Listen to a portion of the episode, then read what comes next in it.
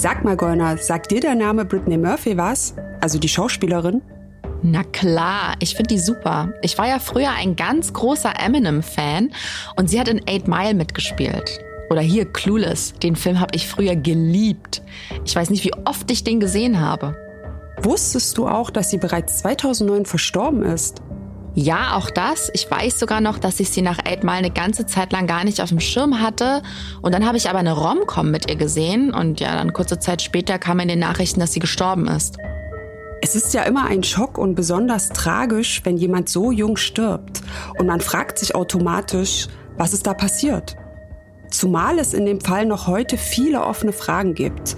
Zu Umständen, die nicht ganz aufgeklärt oder einfach mal total bizarr sind.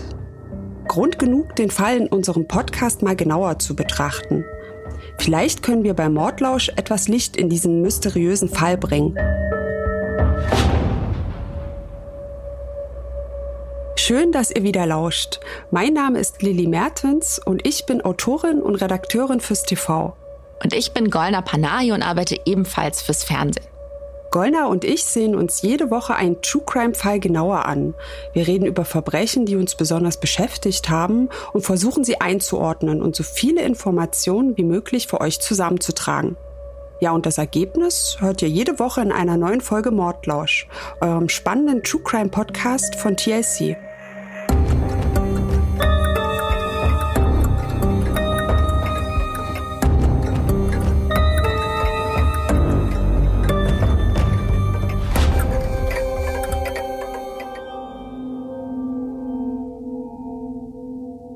Von euch ist es bestimmt schon aufgefallen, ihr könnt uns bei Apple und jetzt auch bei Spotify bewerten. Also lasst uns dort gerne ein paar Sterne da. Lilly und ich würden uns sehr freuen. Unsere heutige Geschichte führt uns zurück zu den Schönen und Reichen nach Los Angeles. Es ist der 20. Dezember 2009 und wir sind in den Hollywood Hills, ein exklusives Wohnviertel innerhalb der gleichnamigen Hügelkette oberhalb von LA, wo sich viele Prominente in abgelegene Villen zurückziehen. Keanu Reeves hat hier ein Anwesen, Christina Aguilera, Leonardo DiCaprio und 2009 eben auch Hollywood-Schauspielerin Brittany Murphy. Sie hat sechs Jahre zuvor, also 2003, die Villa von Britney Spears gekauft. Eine Luxusvilla mit eigenem Spa-Bereich und Pool und natürlich einem atemberaubenden Blick auf Los Angeles. Angeblich glaubt Britney Murphy aber, dass auf dieser Villa ein Fluch liegen und dass sie ihr irgendwann Unglück bringen würde. Sie will eigentlich am liebsten ausziehen, aber dazu kommt es nicht mehr. Denn an diesem besagten 20. Dezember 2009 ruft um 8 Uhr morgens eine Frau panisch bei der Notrufstelle von Los Angeles an. Oh, somebody's passed out. Somebody what? Oh, somebody's, my daughter's passed out. Please get here Oh, oh quick, okay, please. okay. How old is your daughter? She's 30. Please have someone coming. Yeah, ma'am. You don't have to yell. We're going to send somebody out there, okay? Is she awake? Please, no, Is she breathing? no. Die Frau, die wir da gerade gehört haben, ist Brittany Murphys Mutter Sharon Murphy. Sie hat wenige Augenblicke zuvor ihre Tochter regungslos auf dem Badezimmerfußboden liegend aufgefunden. Und das sagt sie dem Notrufkoordinator. Der versucht sie zu beruhigen und fragt sie, ob Britney Murphy denn noch atmen würde. Das verneint sie. Es muss sich also um einen echten Notfall handeln. Er fordert Sharon Murphy dann auf, zu überprüfen, ob die Atemwege ihrer Tochter blockiert sind. Und dann hört man im Hintergrund dieses Notrufs noch eine Person. Und das ist Simon Monjack, Britneys Ehemann. Er kommt plötzlich dazu und beginnt sofort mit Erste-Hilfemaßnahmen, während die beiden auf den Notarzt warten. Als Schauspielerin ist Britney Murphy den Leuten da draußen sicher bekannt. Was weiß man denn so über ihre Kindheit und ihren Werdegang? Brittany Murphy kommt am 10. November 1977 in Atlanta im Bundesstaat Georgia zur Welt als Brittany Ann Bertolotti. Wer jetzt überlegt, ob sie italienische Wurzeln hat, liegt gar nicht so verkehrt. Ihr Vater Angelo Bertolotti kommt zwar aus New York, hat aber italienische Vorfahren, daher auch der Name. Und es klingt jetzt mächtig nach Klischee, aber Angelo Bertolotti pflegt damals auch Kontakte zur Mafia. Er hat Beziehungen zur Unterwelt. Und das ist jetzt nicht nur ein Gerücht oder so, der wurde deswegen zu mehreren langen Haftstrafen verurteilt. Er und Britneys Mutter Sharon lernen sich in den 70ern in einem Club kennen, damals noch in Florida. Sharon ist eine zierliche, sehr hübsche junge Frau mit dunklen, langen Haaren. Sie hat also sehr viel Ähnlichkeit mit ihrer späteren Tochter. Und sie arbeitet damals in einem der Nachtclubs, die Angelo Bertolotti betreibt. Der ist kräftig gebaut und nicht sehr groß. Er hat dunkle Haare und trägt so einen Oberlippenschnauzbart, wie es damals angesagt war. So einen wie Tom Selleck aus der Serie Magnum. Und Angelo Bertolotti lebt gern auf großem Fuß. Er trägt Goldschmuck, teure Uhren und führt so ein bisschen ein Jet-Set-Leben, beziehungsweise einen aufwendigen Lebensstil. Und nichtsdestotrotz oder gerade deshalb verliebt sich Sharon in ihn und sie heiraten und bekommen eine gemeinsame Tochter, Britney. Ja, und Bertolottis Unterweltkontakte spülen zwar viel Geld in die Kasse, aber sie belasten auch die Ehe. Denn Sharon ist quasi alleinerziehend. Angelo sitzt nämlich dauernd im Gefängnis. Insgesamt verbringt er mindestens neun Jahre hinter Gittern. Darunter leidet natürlich die Beziehung der beiden und zerbricht letztendlich daran. Sharon lässt sich scheiden und zieht mit ihrer Tochter 1980 nach New Jersey. Britney ist damals gerade mal zwei Jahre alt. Sie wächst also ohne Vater auf und lernt diesen erst sehr viel später kennen. Da ist sie dann schon im Teenageralter. Brittany Murphy wächst also alleine bei ihrer Mutter auf. Und es stellt sich schon recht früh heraus, dass die kleine Britney das Rampenlicht sucht. Sie hat als Kind auch schon bei Schulaufführungen mitgewirkt und in einem Musical mitgespielt. Sie singt und tanzt für ihr Leben gern, ist sehr aufgeschlossen und quirlig und liebt es, andere zu unterhalten. Ihre Mutter erinnert sich, dass ihre Tochter bereits im Alter von neun Jahren zu ihr meinte, dass sie ins Fernsehen will klingt wahnsinnig ehrgeizig. Also in dem Alter hatte ich noch nicht den leisesten Schimmer, was ich mit meinem Leben anfangen will.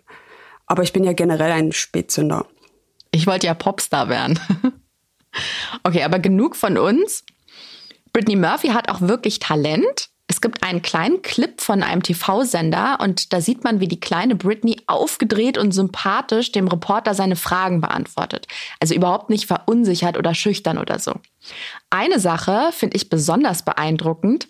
Der Reporter gibt ihr dann das Mikrofon und bittet sie, ihre Mitschüler zu interviewen. Und das macht sie mit einer Leichtigkeit, als wäre sie wirklich, ohne jetzt schnulzig klingen zu wollen, dafür geboren. Ja, und Britney hat ja auch Glück, denn ihre Mutter Sharon glaubt an ihre Tochter. Und genau aus diesem Grund ziehen die beiden dann nach Hollywood, als Britney ein Teenager ist. An dieser Stelle kann man sich dann auch schon mal fragen, wie viel Ehrgeiz da von Britney kommt und wie viel von ihrer Mutter. Gerade bei Kindern im Rampenlicht schwingt das ja irgendwie immer mit. Einfach weil so viele Negativbeispiele bekannt sind, die wir aus der Presse kennen. Ja, da hast du recht und es ist eine gute Frage. Also ich kann mir schon vorstellen, dass Britney Murphy als Kind oder auch als Teenie das Scheinwerferlicht gesucht hat. Aber dass da mehr draus wird, da brauchen Kinder oder junge Leute schon jemanden, der sie fördert und unterstützt. Entweder die Eltern oder Lehrer oder was weiß ich. Und vermutlich hat ihre Mutter das gemacht. Ich weiß nicht, ob die sie dazu gedrängt hat, ein Hollywood-Star zu werden, aber unterstützt hat sie das. Nach allem, was man weiß, schon. Ich war ja auch ein lustiges Kind und meine Mama hat sich sehr oft über meine Witze amüsiert und sie hat auch ganz oft zu mir gemeint, ich wäre ja so eine Schauspielerin. Aber es gibt da natürlich einen Unterschied, meinetwegen das Talent eines Kindes wahrzunehmen oder es wirklich aktiv zu fördern. Meine Mutter ist jedenfalls nicht mit mir nach Hollywood gezogen, ist auch nicht schlimm, ich bin ja trotzdem beim Fernsehen gelandet. Aber was ich noch total interessant finde, ist der Charakter von Sharon, also von Britneys Mutter. Sie hat sich ja auf einen Kriminellen eingelassen, wissentlich. Und sie fand das spannend. Also ich will jetzt da auch gar nicht so viel hineininterpretieren, denn die war ja auch noch eine junge Frau und so, aber das ist keine konservative Frau.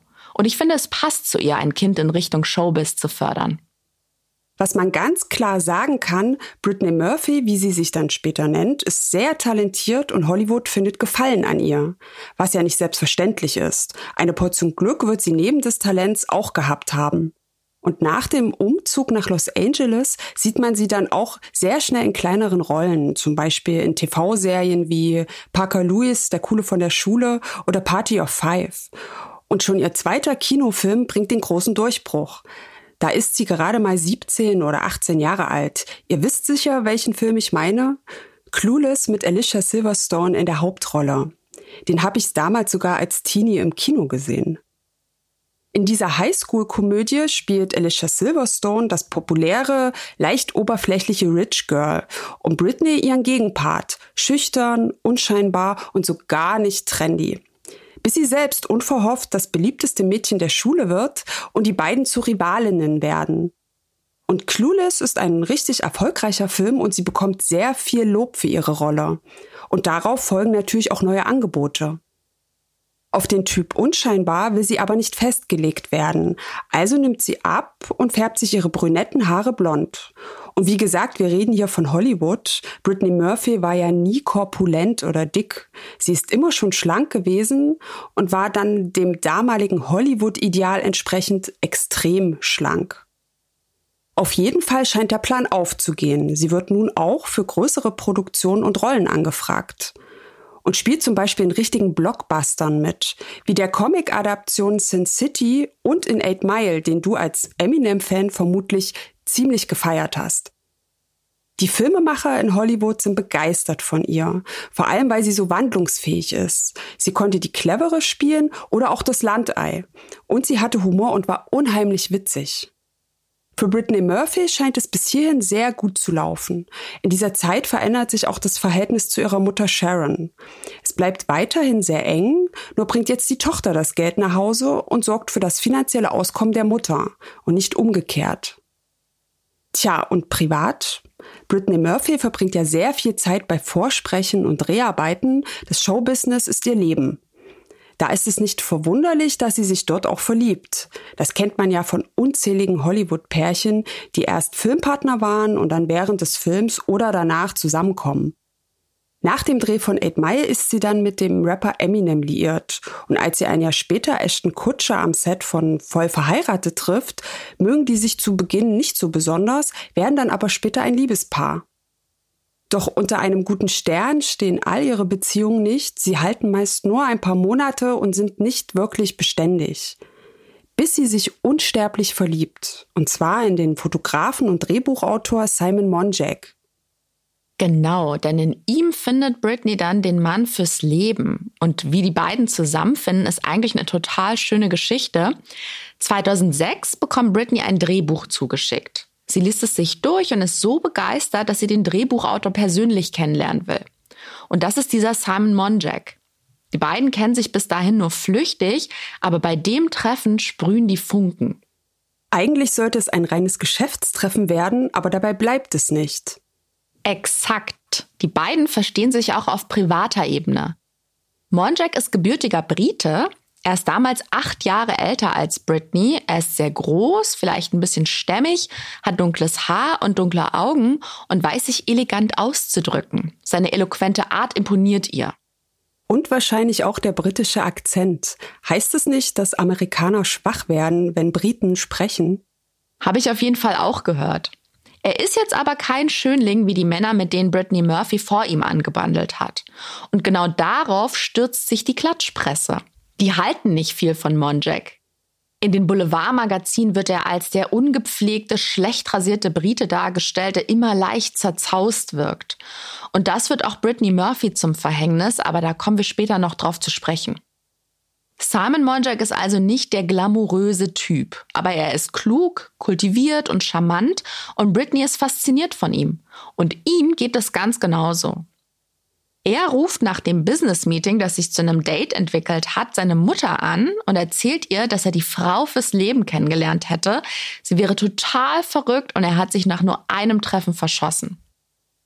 Monjack ist nicht nur Drehbuchautor, du hast es ja gerade gesagt, sondern auch Fotograf und Regisseur. Und genau wie Britney wusste er wohl auch schon als Kind, wo er hin wollte, nämlich auf die große Leinwand. Da erkennt man schon Parallelen zwischen den beiden, oder? Murphy und Monjack sind also ein Paar und innerhalb eines Jahres findet auch schon die Hochzeit statt. Er zieht dann zu ihr in ihre Hollywood-Villa, wo übrigens auch Britneys Mutter wohnt. Und genau dieser Mann kniet nun am Morgen des 20. Dezember 2009 im Badezimmer neben seiner Frau und versucht erste Hilfe zu leisten. Aber ohne Erfolg. Als nach sehr kurzer Zeit die Rettungskräfte eintreffen, ist Britney immer noch bewusstlos. Die leiten sofort lebensrettende Maßnahmen ein und checken ihre Vitalfunktionen. Es steht nicht gut um sie, aber ein ganz schwacher Puls kann doch festgestellt werden. Sie wird umgehend ins Krankenhaus gebracht. Simon und Sharon fahren dem Rettungswagen direkt hinterher. Im Krankenhaus kämpfen die Ärzte mit allen Mitteln, die die moderne Medizin bietet, darum, sie wieder ins Leben zurückzuholen. Leider erfolglos. Die Ärzte können nichts mehr für sie tun. Um 10.04 Uhr Ortszeit wird Brittany Murphy für tot erklärt. Ihre Mutter Sharon bricht noch im Krankenhaus zusammen. Sie hat ihr einziges Kind verloren. Und auch ihr Mann Simon Monjack ist völlig am Ende. Sie informieren dann Britneys Vater Angelo Bertolotti, der ebenfalls völlig geschockt ist von der Nachricht. Es ist ein schwerer Schicksalsschlag für ihre Familie und ihre Freunde. Es dauert dann auch nicht lange, bis die Öffentlichkeit von ihrem Tod erfährt. Die Nachricht geht durch die Medien. Vor allem die Umstände ihres Todes interessieren die Presse und das führt zu wilden Spekulationen darüber. Waren Drogen im Spiel? Wurde Britney Murphy umgebracht? Alle wollen wissen, was passiert ist. Und zwar im Detail. Denn warum sollte eine junge Frau urplötzlich einfach tot umfallen? Tja, und das fragen sich Polizei und Gerichtsmedizin natürlich auch. Die Behörden haben nämlich hinter den Kulissen bereits mit den Ermittlungen angefangen. Der Rechtsmediziner, der Britney Murphys Todesursache feststellen soll, ist ein gewisser Ed Winter. Und dieser Ed Winter hat schon viele berühmte Todesfälle untersucht, zum Beispiel auch den von Michael Jackson oder Whitney Houston. Jedenfalls bekommt Winter die Krankenakte von Britney Murphy und will sich als erstes ein Bild davon machen, wie sie gelebt hat und unter welchen Umständen sie gestorben ist. Und dafür fährt er in die Villa und sieht sich dort um. Und er unterhält sich auch mit dem Witwer, mit Simon Monjack, und wie Winter dieses Gespräch wahrgenommen hat, das kann er uns am besten selber erklären. Sein Verhalten war auffällig. Er war offensichtlich nicht ganz nüchtern. Er blieb nicht sitzen und lief dauernd auf und ab. Er war irgendwie ruhelos. Bei Todesfällen erlebt man ganz unterschiedliche Reaktionen. Manche weinen, andere sind völlig still. Monjik aber schien durcheinander zu sein. Also, was Ed Winter da am Ende sagt, ist natürlich vollkommen richtig. Auf so einen schrecklichen Verlust reagiert jeder anders. Es ist ja eine hochbelastende Ausnahmesituation. Und da ist es auch verständlich, wenn der Ehemann etwas von der Rolle wirkt oder womöglich auch Alkohol getrunken hat, um irgendwie runterzukommen. Andererseits als erfahrener Gerichtsmediziner wird er schon mit vielen Angehörigen geredet haben und wenn er Monjaks Verhalten auffällig findet, hat das vielleicht doch was zu bedeuten. Dazu kommt, Simon Monjack ist entschieden gegen eine Obduktion. Er möchte nicht, dass an seiner Frau eine Autopsie durchgeführt wird. Und bei plötzlicher Todesursache ohne erkennbaren Grund ist es aber eigentlich normal, dass eine Obduktion durchgeführt wird, um die Umstände zu klären. Es sei denn, es gibt religiöse Gründe oder einen Gerichtsbeschluss, der das nicht zulässt. Simon Monjaks Reaktion ist für Ed Winter nicht nachvollziehbar. Als Ehemann möchte man doch wissen, woran die eigene Frau gestorben ist. Ich meine, sie ist erst 32 gewesen, da wundert man sich doch. Die Ermittler suchen dann im Haus nach Hinweisen darauf, was zum Tod der jungen Frau geführt haben könnte. Natürlich auch im Badezimmer, wo Britney Murphy gefunden wurde, und auch im Schlafzimmer. Und dort auf dem Nachttisch von Simon Monjaks Bettseite finden die Ermittler circa 90 verschreibungspflichtige Medikamente. 90. Und auf Britney Murphys Seite stehen auch noch mal eine Menge. Und zwar Angstlöser, Antidepressiva, Schmerzmittel, also alles Medikamente, mit denen man verantwortungsvoll umgehen und die man im besten Fall auch nicht mischen sollte. Daraufhin befragt der Rechtsmediziner mehrere Apothekenbetreiber. Denn wenn die Mittel verschreibungspflichtig sind, muss es Rezepte gegeben haben, die von einem Arzt oder mehreren Ärzten ausgestellt wurden. Ja, und einer der Apotheker sagt dann auch aus, er habe in den letzten zwei Jahren gut 100 Rezepte eingelöst. Entweder für Britney, für Simon oder auch für Sharon. Überleg dir das mal. Welcher seriöse Arzt verschreibt fast 100 verschiedene starke Medikamente für drei Leute? Da kann doch was nicht stimmen. Dem Apotheker ist das dann irgendwann auch nicht mehr geheuer. Ihm ist ja bewusst, wie gefährlich so etwas ist. Und irgendwann schaltet sich dann doch das Gewissen ein. Etwa vier Monate vor Britney Murphys Tod weigert er sich dann, die Rezepte anzunehmen. Bei dem Umfang und der Bandbreite an Mitteln sieht das schon sehr nach Medikamentenmissbrauch aus stellt sich jetzt die Frage, welche Rolle diese vielen Medikamente in der ganzen Geschichte spielen und ob sie vielleicht sogar der Grund für den Tod der jungen Schauspielerin sind. Also dass sie womöglich versehentlich eine Überdosis eingenommen hat. Viele von euch wissen sicher, was für ein heikles Thema Medikamentenmissbrauch in den USA zu der Zeit war und auch heute immer noch ist. Ich habe erst kürzlich gelesen, dass sich die Opioidkrise während der Covid-Pandemie sogar noch verschärft hat. Wen das Thema interessiert, wir packen euch mal einen Link dazu in die Show Notes. Aber zurück zum Fall. Also, wenn man sich die vielen verschreibungspflichtigen Medikamente anguckt, die in ihrem Schlafzimmer gefunden wurden, könnte man schon denken, dass Brittany Murphy vielleicht abhängig gewesen ist. Und es spricht auch noch mehr dafür, oder Lilly? Sieht leider ganz so aus. Wir hatten ja anfangs über Britney Murphys Erfolge geredet, ihre großartigen Filme, ihr viel gelobtes Talent. Aber ein paar Jahre vor ihrem Tod gerät ihre Karriere irgendwie ins Stocken. Die großen Rollenangebote bleiben plötzlich aus. Sie wird nun eher für Low-Budget-Produktionen, Indie-Thriller und Horrorfilme angefragt. Also die Filmbranche ist ja generell dafür bekannt, ziemlich schnelllebig zu sein. Vielleicht ist ihr Typ einfach nicht mehr gefragt oder die Konkurrenz zu groß. Oder es hat vielleicht etwas mit den Gerüchten zu tun, die bereits durch die Presse wanderten, bevor sie gestorben ist. Ja, noch zu ihren Lebzeiten haben die Medien spekuliert, dass Britney Murphy Drogenprobleme haben könnte.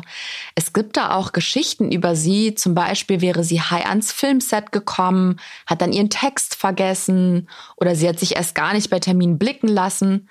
Das war wohl extrem untypisch für sie, weil sie eigentlich als besonders zuverlässig und diszipliniert bekannt gewesen ist. Also natürlich muss man jetzt auch nicht jedes Gerücht gleich glauben. Nee, das stimmt. Aber es heißt, dass auch ihre Freunde sich schon Sorgen um sie gemacht haben. Die haben zum Beispiel eine Veränderung in ihrer Persönlichkeit und ihrem Verhalten festgestellt. Und ich meine, ich weiß, ich wiederhole mich, aber die vielen Medikamente sprechen ja auch dafür. Die Frage ist vielleicht, hat ihre Karriere darunter gelitten, dass sie immer wieder zu Aufputschmitteln gegriffen hat oder hat sie Drogen genommen, weil sie den Karriereknick nur schlecht ertragen konnte oder der Druck zu groß gewesen ist? Es könnte aber noch einen anderen Grund dafür gegeben haben, dass Britney Murphy in Hollywood plötzlich nicht mehr gefragt ist. Und zwar wird gemunkelt, es habe etwas mit ihrem Ehemann zu tun, Simon Monjack. Stimmt. Ich hatte es ja vorhin erwähnt, die Presse hält nicht viel von Simon Monjack und vor allem nichts von dieser Beziehung. Sie, die glamouröse, wunderschöne, super erfolgreiche Hollywood-Schauspielerin, lässt sich auf den schmuddeligen Grieskram ein, der ihr optisch nicht das Wasser reichen kann. Und das hat natürlich Auswirkungen auf ihr Image und ihre Karriere. Und nicht nur die Presse fand Simon Monjack doof, auch in Hollywood, also in der Filmbranche, war er nicht gerade beliebt. Und es heißt, dass Britney Murphys merkwürdiges Verhalten überhaupt erst begann, nachdem sie diesen Simon Monjack kennen und lieben gelernt hat. Ja, und laut Britneys Freunden und Bekannten hat er seine Ehefrau regelrecht kontrolliert. Zum Beispiel durfte sie nur Rollenangebote annehmen, mit denen er einverstanden war. Und er hat entschieden, mit welchen Agenten und Managern sie reden darf und mit welchen nicht. Wenn jemand etwas von Britney Murphy wollte, egal was, musste er zunächst an Simon Monjack vorbei. Und einigen Leuten hat sein Verhalten angeblich überhaupt nicht gepasst. Sie fanden ihn unmöglich und hatten böse Spitznamen für ihn. Und in Insiderkreisen erzählt man sich sogar hinter vorgehaltener Hand, er wolle unbedingt reich und berühmt werden und würde seine Frau dafür ausnutzen. Durch diese Gerüchte erscheint der Tod von Britney Murphy jetzt in einem ganz anderen Licht. Simon Monjack könnte was mit ihrem Tod zu tun haben. Zumindest kommt dieser Verdacht auf, denn im Laufe der Ermittlungen entstehen einige Zweifel an seiner Glaubwürdigkeit und an seinen wirklichen Absichten. Das hat vor allem mit seiner Vergangenheit zu tun, denn es wird immer deutlicher, dass er hier und da nicht ganz ehrlich gewesen ist oder salopp gesagt, er hat ziemlich hoch gestapelt, übertrieben und auch schlichtweg gelogen. Und das im privaten als auch im beruflichen Bereich. Er hat ja als Drehbuchautor, Fotograf und Kameramann gearbeitet und ist da mit einigen mächtig aneinander geraten. So hat er zum Beispiel die Produzenten des Films Factory Girl verklagt. Darin geht es um die Muse des Pop-Art-Künstlers Andy Warhol. Monjaks Vorwurf an die Produzenten, man hätte hier sein Drehbuch gestohlen. Nur um einen langwierigen Prozess abzuwenden, haben sie ihn dann als Autor genannt. Er hat dann aber überall erzählt, er sei der Drehbuchautor des Films und hat sich damit geschmückt, obwohl das gar nicht der Wahrheit entsprach. Ja, und es kommt noch mehr aus Simon Monjaks Vergangenheit ans Licht. Einige seiner Verflossenen melden sich nämlich bei den Ermittlern. Darunter ist auch eine Moderatorin, mit der Monjak mal verheiratet war. Seine erste von drei Ehefrauen, um genau zu sein. Brittany Murphy war nämlich die dritte. Diese erste Frau, Simone Bien heißt sie, hat er 2001 kennengelernt und noch im selben Jahr geheiratet. Und sie erzählt den Beamten, dass er sie am Anfang ihrer Beziehung angelogen hätte. Er meinte damals nämlich, er hätte ein Stahlwerk geerbt, er wäre sehr vermögend und er würde Kunst des britischen Künstlers Damien Hirst sammeln. Wen es interessiert, der kann den Mann ja mal im Internet recherchieren. Gebt am besten Formaldehyd-Hai oder Diamantenschädel und Damien Hirst in die Suchmaschine eurer Wahl ein. Das ist schon sehr aussagekräftig. Aber zurück zu Simon Monjack. Nichts von dem, was das Simon Bien erzählt hat, entsprach der Wahrheit. Und dann nach der Hochzeit ist er bei ihr eingezogen, hat sich dort aber so sehr gehen lassen, dass sie ihn nur wenige Monate später wieder vor die Tür gesetzt hat. Die beiden haben sich dann scheiden lassen. Also ein gutes Licht wirft das alles natürlich nicht auf Simon Monjack. Und es ist auch nicht unüblich, dass der Ehemann eines Todesopfers ins Visier der Ermittler gerät. Wir haben darüber schon in vielen Mordlauschfolgen gesprochen. Aber Monjack ist eben auch ein Filmemacher, ein Künstler, einer, der sein Geld damit verdient, sich fantastische Geschichten auszudenken. Seine Mutter, Linda Monjack, denkt jedenfalls, dass er nicht in böser Absicht gelogen hätte. I really do think that ich finde, Simon wurde missverstanden. Er war ein genialer Geschichtenerzähler. Ihm fielen die aberwitzigsten Stories ein. Er nutzte die Begegnung mit Leuten, um darauf seine Drehbücher aufzubauen. Nur manchmal konnte er Fantasie und Realität schlecht voneinander trennen. Okay, also laut seiner Mutter hat Simon Monjack manchmal Schwierigkeiten, Realität und Fantasie auseinanderzuhalten. Aber es gibt auch Stimmen, die Monjack für einen eiskalten und gewieften Manipulator halten. Jemand, der bloß an Geld und seinen eigenen Vorteil denkt. Diese Stimmen sagen, Brittany Murphys Ehemann hat seine Frau einfach mit Schmerz- und Beruhigungsmitteln vollgepumpt, sie manipuliert und er ist am Ende schuld an ihrem Tod. Und nach zwei Monaten liegt dann endlich der Obduktionsbericht vor und darin steht, dass Brittany Murphy eine Lungenentzündung hatte und außerdem unter Blutarmut litt. Und sie hat eine Überdosis an Medikamenten eingenommen. Die Todesursache ist also laut Autopsie eine Kombination dieser drei Faktoren. Simon Monjack hatte dem Rechtsmediziner, diesem Ed Winter, bei der Befragung gesagt, dass Brittany Murphy erkältet war. Genau. Und eine Lungenentzündung ist ja eigentlich behandelbar. Es muss nur rechtzeitig passieren, sonst kann es gefährlich werden. Vor allem, wenn man schon körperlich angeschlagen ist. Dann ist es auch möglich, dass ein ganz junger Mensch einen schweren Verlauf hat oder sogar daran stirbt. Also das heißt im Klartext, Brittany Murphy würde wahrscheinlich noch leben, wenn sie zum Arzt gegangen wäre. Das ist Ed Winters Einschätzung, ja. Vermutlich hat sie die Beschwerden einfach runtergespielt, vor anderen und vor sich selbst. Und hat versucht, sie durch Selbstmedikation zu lindern. Und das kann wirklich nach hinten losgehen. Ich kenne auch jemanden, der mit Anfang 20 wegen einer verschleppten Lungenentzündung im Krankenhaus behandelt werden musste und dort bestimmt zwei Wochen zugebracht hat. Da hieß es vorher auch, ist nur eine Erkältung. Also bei Brittany Murphy war es wohl so, dass sie nach einem Filmdreh in Puerto Rico mit Bauchschmerzen wieder nach Hause kommt. Daraufhin entscheidet sie, sich einfach aus ihrer Hausapotheke zu bedienen und sich selbst zu therapieren, statt zum Arzt zu gehen. Ich habe übrigens gelesen, dass die pharmazeutische Selbstversorgung, so nennt man das nämlich, wenn man sich mit apothekenpflichtigen Mitteln selbst behandelt, ziemlich im Trend liegt. Ich weiß nicht, wie du das siehst, Lilly, aber ich habe eigentlich immer eine Packung rezeptfreie Schmerztabletten zu Hause oder dabei. Und bei einer Erkältung kaufe ich mir auch einfach in der Apotheke die üblichen Verdächtigen, statt dafür extra Ewigkeiten in einer Arztpraxis zu warten. Echt? Ich versuche bei leichten Sachen beides erstmal zu umgehen und probiere es tatsächlich immer erstmal mit einem Tee, bevor ich Arzt oder Apotheke ansteuere. Egal welche Beschwerden, Halsweh, Kopfschmerzen oder Schlummerprobleme, wobei ich die sehr selten habe. Aber egal, erzähl weiter. Aha. Also nächstes Mal wende ich mich an dich, Dr. Lilly Mertens. Jedenfalls ist mein Vorgehen wohl auch gar nicht so eine gute Idee, weil zum einen haben eben auch vermeintlich harmlose Medikamente Nebenwirkungen und die meisten Menschen machen sich wohl nicht die Mühe, den Beipackzettel zu studieren. Aber keine Angst, Lilly, da gehöre ich nicht dazu. Ich auch nicht. Wenn ich schon was einnehme, will ich auch wissen, was mir blühen könnte als Nebenwirkung. Und mal ehrlich, man hat ja auch eine gewisse Selbstverantwortung. Und man sollte wissen, wann es Zeit ist, zum Doc zu gehen. In der Regel nach ein paar Tagen, wenn die Symptome nicht abklingen oder sich sogar verschlimmern. Genau, und Doc ist das richtige Stichwort, denn wenn man sich einfach selbst behandelt, in Anführungsstrichen, dann hat man keine ärztliche Diagnose. Aber die Diagnose ist ausschlaggebend, weil selbst normale Kopf- oder Bauchschmerzen ganz unterschiedliche Ursachen haben können. Und Bauchschmerzen hatte Brittany Murphy ja auch. Sie hat dann halt einfach sowohl diese Bauchschmerzen versucht wegzubekommen, als eben auch die Erkältungssymptome. Und ehrlich gesagt kann ich sogar nachvollziehen, dass sie nicht gleich zum Arzt gegangen ist.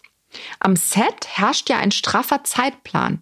Da kann man sich nicht einfach krank schreiben lassen. Beziehungsweise können kann man bestimmt schon, aber ob das so zuträglich ist für die Karriere, das wage ich zu bezweifeln. Ja, und die Einnahme diverser Mittelchen hat wohl dazu geführt, dass die eigentliche Erkrankung unentdeckt geblieben ist. Hinzu kommt aber noch, dass ihr Immunsystem durch die Blutarmut bereits geschwächt gewesen ist. Und die Ursache für ihre Anämie ist nicht ganz klar. Aber laut eines medizinischen Befundes hatte sie ungewöhnlich starke Regelblutungen gehabt. Naja, und wenn das Immunsystem geschwächt ist, dann haben Viren und Bakterien leichteres Spiel. Natürlich wird auch in den Medien über die Autopsieergebnisse berichtet und die Fakten ausführlich diskutiert. Viele sind überrascht, dass Drogenkonsum, den man ihr ja immer wieder unterstellt hat, zumindest laut Autopsie überhaupt nichts mit ihrem Tod zu tun hat. Aber es wird auch spekuliert, warum ihre Mutter oder ihr Ehemann die Beschwerden abgetan haben oder sie nicht für ernst genug befunden haben, denn dieser Eindruck entsteht nämlich. Simon Monjack will diese Anschuldigung aber nicht auf sich sitzen lassen und geht stattdessen in die Offensive. Er und Sharon Murphy, Britneys Mutter, stellen sich gemeinsam den Fragen der Talkshow-Legende Larry King. Und dieser Auftritt ist mehr als merkwürdig. Beide sitzen passend zum Anlass in schwarzer Kleidung im Studio.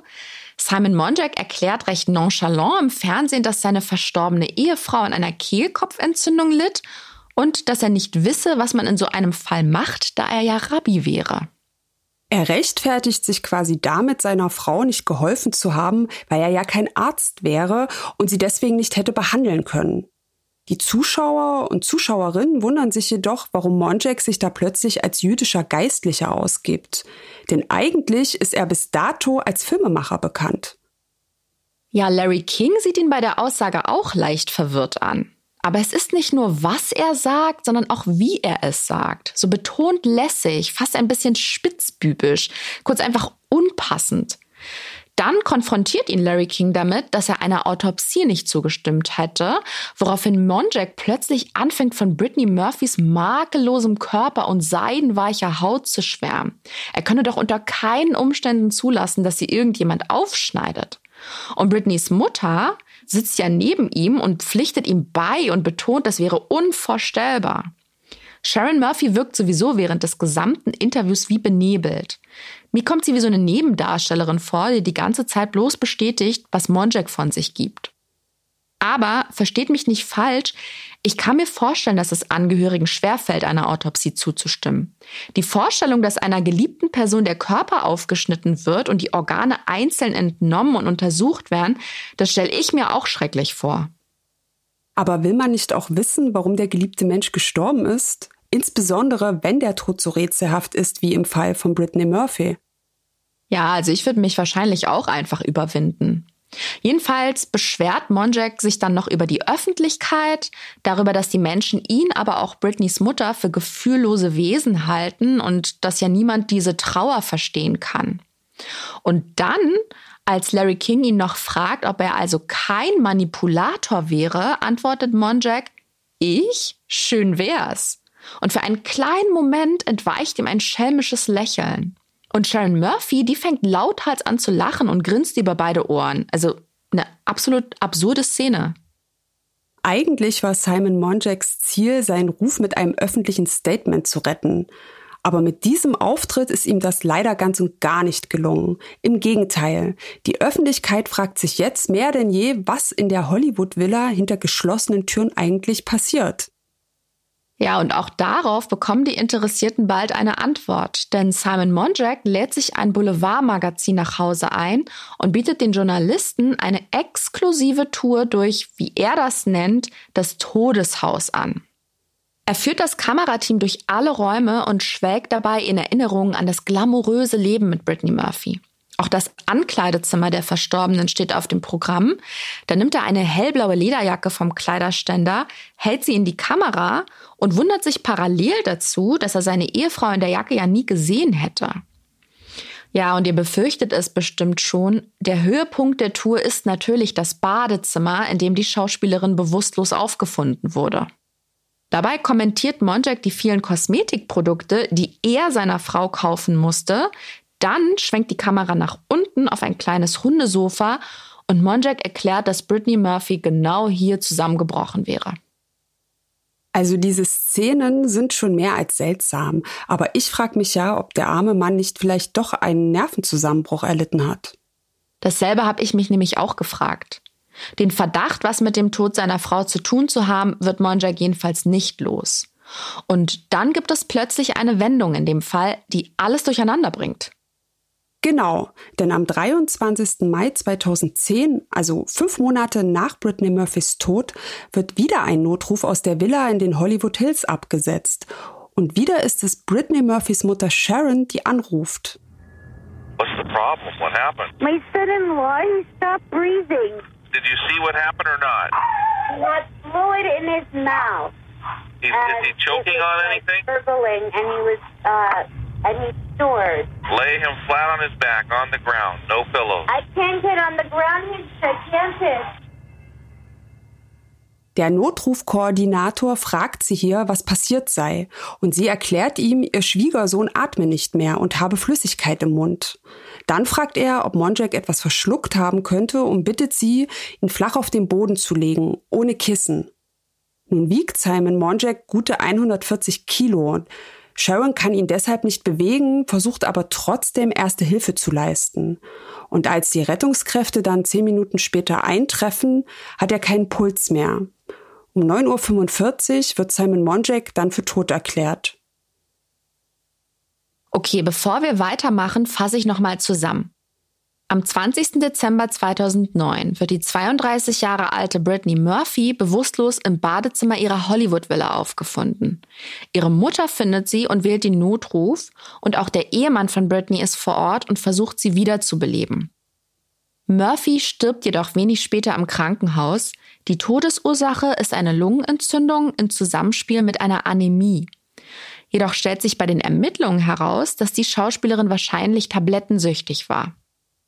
Die Öffentlichkeit gibt sich mit der Diagnose nicht zufrieden. Ihre Familie weigert sich einer Autopsie zuzustimmen und so landet der Verdacht schnell auf den Witwer, auf Simon Monjack. Der aber wehrt sich öffentlich bei einer Talkshow gegen die Anschuldigungen und gestattet dann einem Boulevardmagazin exklusiven Zugang in das, wie er es nennt, Todeshaus. Und dann am 23. Mai 2010 findet Sharon Murphy zum zweiten Mal innerhalb von fünf Monaten eine regungslose Person in der Hollywood Villa. Diesmal ist es Simon Monjack, der kurz darauf stirbt. Seine Mutter sagt später mal in einem Interview, sie hatte irgendwie so eine Ahnung, dass etwas Schlimmes passieren wird. Und dann ruft Sharon an und erzählt ihr, er sei gestorben. Die Arme. Ja, ne? Aber manchmal ist es ja so, wenn man sich besonders nahe steht und als Mutter und Sohn hatten sie ja eine enge Bindung.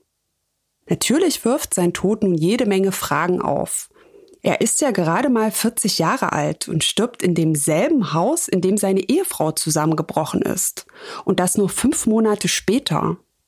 So wirklich an Zufall glaubt hier niemand mehr. Und wieder wird Rechtsmediziner Ed Winter in die Hollywood Villa gerufen, diesmal um den Tod von Simon Monjack zu untersuchen. Und auch dieses Mal sieht er sich im Schlafzimmer um und entdeckt, wie erwartet, zahlreiche verschreibungspflichtige Medikamente auf Monjaks Seite des Bettes. Auf dem anderen Nachttisch befinden sich allerdings auch einige Döschen und auf den Schildern steht Sharon Monjack. Die stehen also im Schlafzimmer des Schwiegersohns auf dem Nachttisch. Aber heißt sie nicht eigentlich Sharon Murphy? Ja, dasselbe fragt sich der Gerichtsmediziner auch. Ed Winter fragt Sharon dann jedenfalls, warum ihre Medikamente im Schlafzimmer des verstorbenen Ehepaars sind. Und was sie darauf antwortet, erklärt er uns selbst. Ich fragte sie, warum ihre Medikamente in seinem Schlafzimmer lagen. Sie erklärte mir, dass sie im selben Bett schliefen, um sich gegenseitig zu trösten, um den Verlust von Britney zu verkraften. Also ich persönlich finde es übrigens nicht verwerflich, dass die beiden in einem Bett schlafen. Die haben beide einen geliebten Menschen verloren. Was ist so schlimm daran, sich gegenseitig zu trösten? Ich stelle mir das Verhältnis zwischen den beiden wie Mutter und Sohn vor. Sharon Murphy ist sich übrigens sicher, dass Simon Monjack an gebrochenem Herzen gestorben ist. Später tritt Sharon Murphy allerdings von ihrer Aussage zurück, angeblich hätte doch jeder in seinem eigenen Bett geschlafen und zu den Medikamenten sagt sie, sie wisse von überhaupt keinen, die auf ihrem Namen ausgestellt worden wären. Naja, aber warum sollte Ed Winter sich sowas ausdenken? Vielleicht ist es ihr auch unangenehm gewesen oder die Klatschpresse hat wieder irgendeine krude Story daraus gemacht. So von wegen trauernder Witwer bandelt mit Schwiegermutter an finde ich ziemlich naheliegend. Die Medien in den USA sind ja, was das betrifft, irgendwie schmerzfrei und schreiben alles, was Auflage und Einschaltquote bringt. Wie es wirklich gewesen ist, weiß nur Sharon Murphy. Ja, und auch die Leiche von Simon Monjack wird obduziert und die Ergebnisse im Juli 2010 veröffentlicht. Die Gerichtsmedizin hat festgestellt, dass es um seine Gesundheit auch nicht sonderlich gut gestanden hat. Die offizielle Todesursache lautet akute Lungenentzündung in Kombination mit Anämie. Also genauso wie bei Brittany Murphy. Genau. Dass sich diese Todesumstände so ähneln, ist schon irgendwie seltsam. Da muss es einen Zusammenhang geben, zumal die beiden ja auch von der Physis her ganz unterschiedlich waren. Simon Monjack ist ein großer, kräftiger Typ gewesen und Brittany Murphy ja eher ein zartes Persönchen. Aus Sicht der Gerichtsmedizin ist der Fall allerdings abgeschlossen. Also sowohl der von Brittany Murphy als auch der von Simon Monjack. Die Todesursachen wurden festgestellt, beide sind infolge einer Erkrankung gestorben und die seltsamen Umstände sind reiner Zufall. Davon sind Ed Winter und sein Team überzeugt. Die Öffentlichkeit sieht das jedoch etwas anders. Die wundert sich immer noch darüber, warum zwei junge, vermeintlich gesunde Menschen so kurz nacheinander am selben Ort an derselben Krankheit sterben. Aber nicht nur die Öffentlichkeit oder Presse zweifelt die offiziellen Angaben der Behörden an. Auch Angelo Bertolotti, der leibliche Vater von Britney Murphy, ist super skeptisch, was den Befund des Gerichtsmediziners angeht. Er glaubt nicht, dass eine Folge unglücklicher Umstände zum Tod seiner Tochter geführt hat. Er denkt, jemand hat da seine Finger im Spiel gehabt.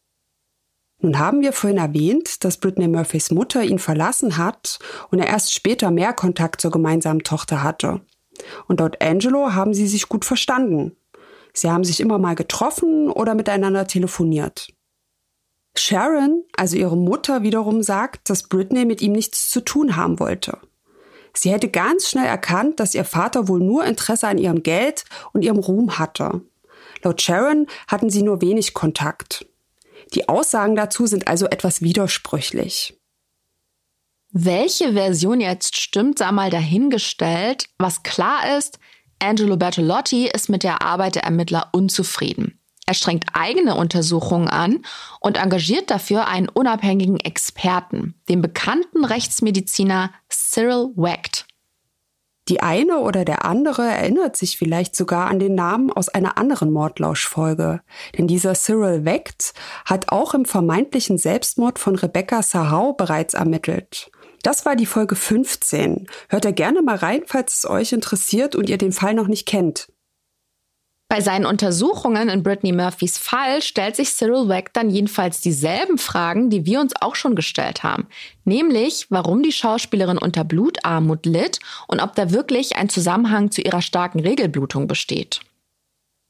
Dieser Weckt findet erstmal die offizielle Todesursache durchaus nachvollziehbar. Auch wenn sie natürlich selten bei Menschen in so jungen Jahren vorkommt, wenn die nicht gerade auf der Straße leben. Aber er räumt ein, solche Anämie-Symptome könnten auch auf etwas anderes hinweisen, nämlich auf eine Arsenvergiftung. Vielleicht erzählen wir noch ein, zwei Sätze zu Arsen im Allgemeinen. Im Gegensatz zum chemischen Element Arsen heißt das, was wir hier meinen, eigentlich Arsenik oder Diasentrioxid und ist auch als Mordgift bekannt. Allerdings findet es auch als Mittel in der Schädlingsbekämpfung und wohl auch in der Homöopathie Verwendung. Als Gift heimlich verabreicht, löst es wohl Symptome aus, die auch auf eine natürliche Ursache hindeuten könnten. Weswegen es nicht gleich auffällt, dass jemand infolge einer Vergiftung ums Leben gekommen ist, also umgebracht wurde. Bei Arsen muss ich tatsächlich direkt an die reichen italienischen Patrizierfamilien der Renaissance denken. Die haben mit dem sogenannten Erbschaftspulver Konkurrenten aus dem Weg geräumt, nicht selten aus der eigenen Familie, nur um an die Macht zu kommen. Das hatte sogar richtig System und ist zum Beispiel in den Archiven der Stadt Florenz nachzulesen. Die Namen der Opfer, Kostenbelege und so weiter sind da dokumentiert. Dieses Mittel hat wohl so einigen Fürsten, Königen oder anderen Würdenträgern ins Amt verholfen. Man kann sich wohl aber mit der regelmäßigen Einnahme winziger Mengen gegen einen Giftmordanschlag wappnen. Dennoch nicht empfehlenswert. Das hat man in den früheren Jahrhunderten tatsächlich auch versucht. Ob das immer gelungen ist, weiß ich nicht, aber du hast vollkommen recht, nicht empfehlenswert. Aber jetzt zurück zu unserem Fall. Nachweisen kann man das Gift aber sehr wohl, und zwar am besten anhand einer Haarprobe. Und genau das macht Cyril Wack dann auch. Er lässt eine von Brittany Murphy im Labor analysieren und studiert das Ergebnis ausgiebig und kommt dann zu dem Ergebnis, dass sich in der Haarprobe kein Arsen nachweisen lässt. Aber in Britneys Haar findet sich eine ungewöhnlich hohe Konzentration an Schwermetallen.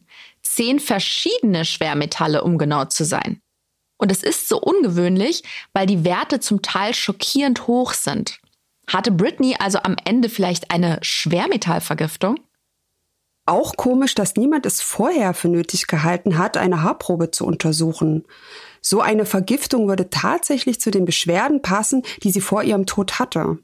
Bauchschmerzen, Erschöpfung, Husten, Schweißausbrüche und auch Krämpfe. Alles Symptome, die in Verbindung mit einer Schwermetallvergiftung auftreten können. Steht natürlich die Frage im Raum, wie kommen die Schwermetalle in dieser Konzentration in ihre Haare? Berechtigte Frage, die stellt Cyril Beck sich auch. Und er will der Sache auf den Grund gehen, deswegen versucht der Rechtsmediziner den Leichnam von Brittany Murphy exhumieren zu lassen, damit er ihn noch einmal eingehend untersuchen kann. Da gibt es nur ein Problem. Für eine erneute Obduktion benötigt er die Zustimmung von Britneys Mutter Sharon. Doch diese denkt gar nicht daran und will davon nichts wissen. Sharon verweigert, dass ihre Tochter exhumiert wird. Was nur konsequent von ihr ist, sie hat ja auch eigentlich der Autopsie nicht zugestimmt. Die Gründe dafür weiß nur sie selbst. Angelo Bertolotti hätte eine Erklärung dafür. Er unterstellt seiner Ex-Frau, dass sie die gemeinsame Tochter vergiftet hat. Und um ihre Spuren zu verwischen, habe sie wenig später auch ihren Schwiegersohn Simon Monjack aus dem Weg geräumt. Auf dieselbe Art. Soweit die These des Vaters. Zu den Symptomen würde es vielleicht sogar passen, aber eigentlich heißt es ja, dass Mutter und Tochter ein Herz und eine Seele waren. Brittany Murphy hat Sharon ja sogar bei sich wohnen lassen. Ich würde nicht einfach so mit meiner Mama zusammenziehen. Daher kann man eigentlich nur spekulieren. Andererseits hat Sharon ein paar befremdliche Auftritte hingelegt und auch widersprüchliche Aussagen gemacht. Und was auch sonderbar ist, Sie ist damals selbst durch eine Krebserkrankung noch gesundheitlich angeschlagen. Das heißt, ihr Immunsystem ist nicht sonderlich stabil gewesen. Und da ist es schon seltsam, dass gerade an ihr die Lungenentzündung vorbeigeht und sie nicht erkrankt. Hm. Angelo Bertolotti ist und bleibt der festen Überzeugung, seine Ex hätte etwas mit dem Tod seiner Tochter zu tun. Für ihn hat sie sogar ein Motiv. Simon hatte den Plan, mit Britney nach New York zu ziehen. Die mochte die Villa in den Hollywood Hills ja sowieso nie. Er hat sich dort nicht gern aufgehalten. Und irgendwie hat das Anwesen wohl auch eine ganz düstere Aura. Einige wissen es vielleicht, als Britney Spears noch in der Villa gewohnt hat, hat die dort eine Menge seltsame Dinge erlebt. Sie ist der Meinung, also Spears, dass bei einem Heilungsritual versehentlich ein Geisterportal auf dem Anwesen geöffnet wurde. Das hat sie mal ihrer Visagistin erzählt, habe ich in einem Podcast gehört. Klingt ein wenig spooky, aber Tatsache ist, Britney Murphy hat sich in dem Haus nicht besonders wohl gefühlt. Wenn sie und Simon im Auto saßen und auf dem Heimweg waren, hat sie wohl öfter gefragt, ob sie nicht einfach im Hotel schlafen könnten. Und das, obwohl sie eine riesige, luxuriöse Villa mit allem Pipapo hatten. Das Haus zu verlassen wäre ihr also leicht gefallen. Und die Idee war, sich in New York ein neues Leben aufzubauen, vielleicht sogar eine eigene kleine Familie zu gründen. Das kann Simon Monjaks Mutter Linda übrigens bestätigen. Die Pläne waren konkret. Und Sharon war anscheinend nicht inbegriffen. Sie wollten allein nach New York ziehen. Und Bertolotti ist halt der Meinung, dass Sharon das partout verhindern wollte und dafür zu allem fähig wäre. Sharon weist diese Anschuldigung natürlich entschieden von sich. Sie schreibt daraufhin sogar einen offenen Brief, in dem sie Angelo Bertolotti Geldgier vorwirft. Er wäre nur an Britneys Erbe interessiert, sonst nichts und würde sie deshalb durch den Dreck ziehen. Die Behörden in LA erkennen die unabhängige Untersuchung von Cyril Wecht auch nicht an. Ed Winter, der Rechtsmediziner in dem Fall, bleibt weiterhin bei seinem Ergebnis, nämlich, dass Brittany Murphy aufgrund einer Lungenentzündung im Zusammenspiel mit der Anämie gestorben ist. Laut seiner sachverständigen Meinung haben sich jedenfalls in Blut und Gewebe der Toten keine Spuren von Schwermetallen befunden. Ungewöhnlich bleibt jedoch, dass zwei Experten zu völlig unterschiedlichen Ergebnissen kommen. Eine Exhumierung hätte vielleicht tatsächlich Licht ins Dunkel bringen können, wenn sie Sharon Murphy zugelassen hätte. Und eigentlich wären die Behörden in der Pflicht gewesen, nach dem Hin und Her mit Wecht und Bertolotti die eigenen Befunde noch einmal eingehend zu überprüfen. Und wenn auch nur dafür, um ihre Autopsieergebnisse zu untermauern. Aber all das wurde von den Behörden nicht angestoßen. Und mittlerweile ist es auch zu spät dafür. Warum? Das erklärt uns Cyril Wecht mal selbst. Ich bin überzeugt, dass Britney Murphys Tod ein Geheimnis bleibt.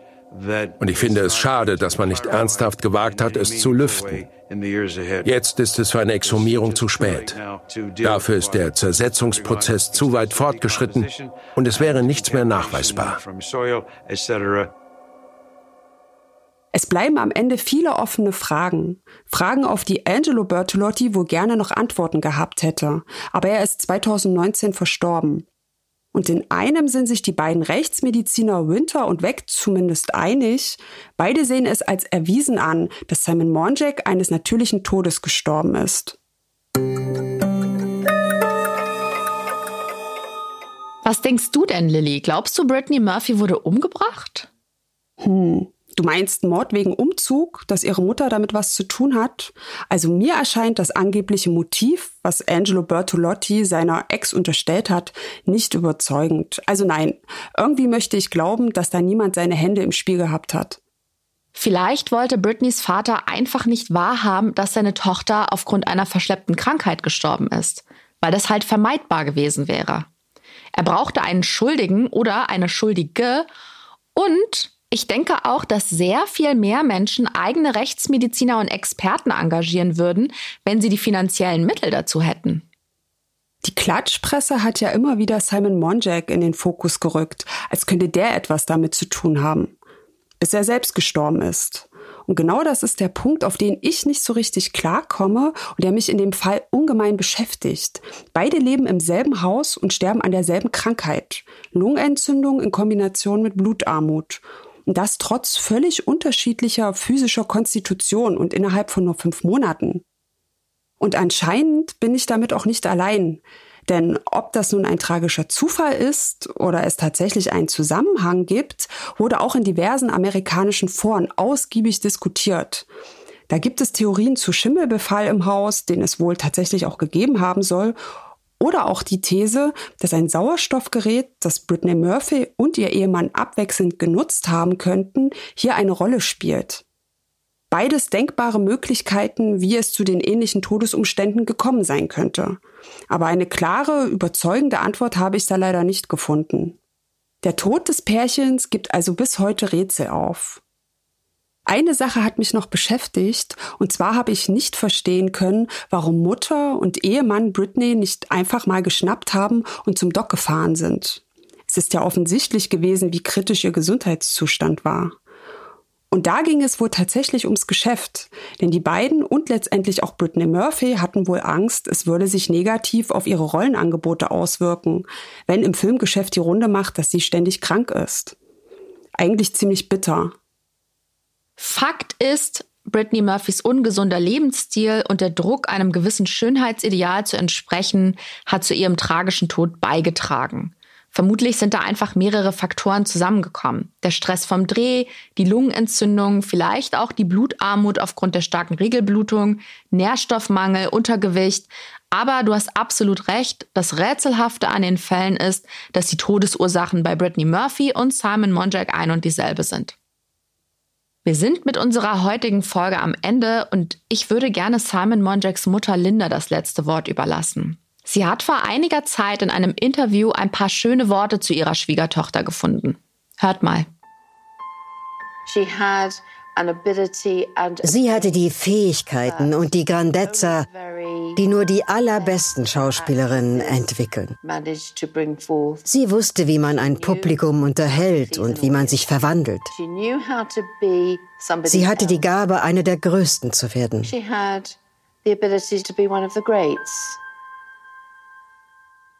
Ja, Brittany Murphy wird vielen Filmliebhaberinnen und Filmliebhabern mit ihrer wandelbaren, unbekümmerten Art und natürlich ihrem Talent in Erinnerung bleiben.